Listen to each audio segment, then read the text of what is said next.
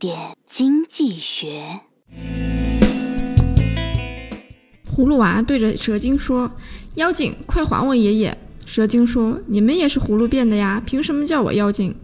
葫芦娃回应道：“你也说我们是葫芦变的，自然不是妖精。”蛇精说：“那你们是什么？”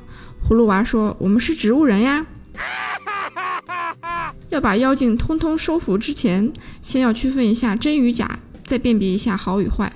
特别是有红利发放的时候，首先要做的是辨明谁是有特权身份的主体。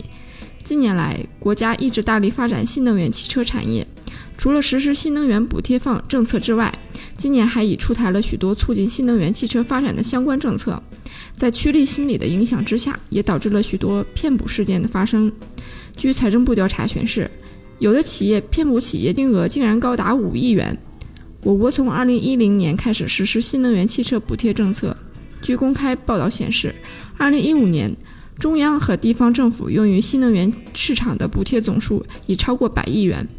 但是，普惠性的政策扶植只会导致劣币驱逐良币。一方面，骗补导致补贴政策不落地，补贴无法到位，企业相关企业只能先垫付；另一方面，骗补事件也会极大的影响消费者对新能源汽车的消费信心，进而影响汽车的销量。作为消费者，要擦亮眼睛，看清哪些是浑水摸鱼的产品。投资也是一样，虽然新能源汽车目前是国家重点的扶持产业，但是哪些是真成长，哪些是炒概念，需要斟酌清楚再去投资。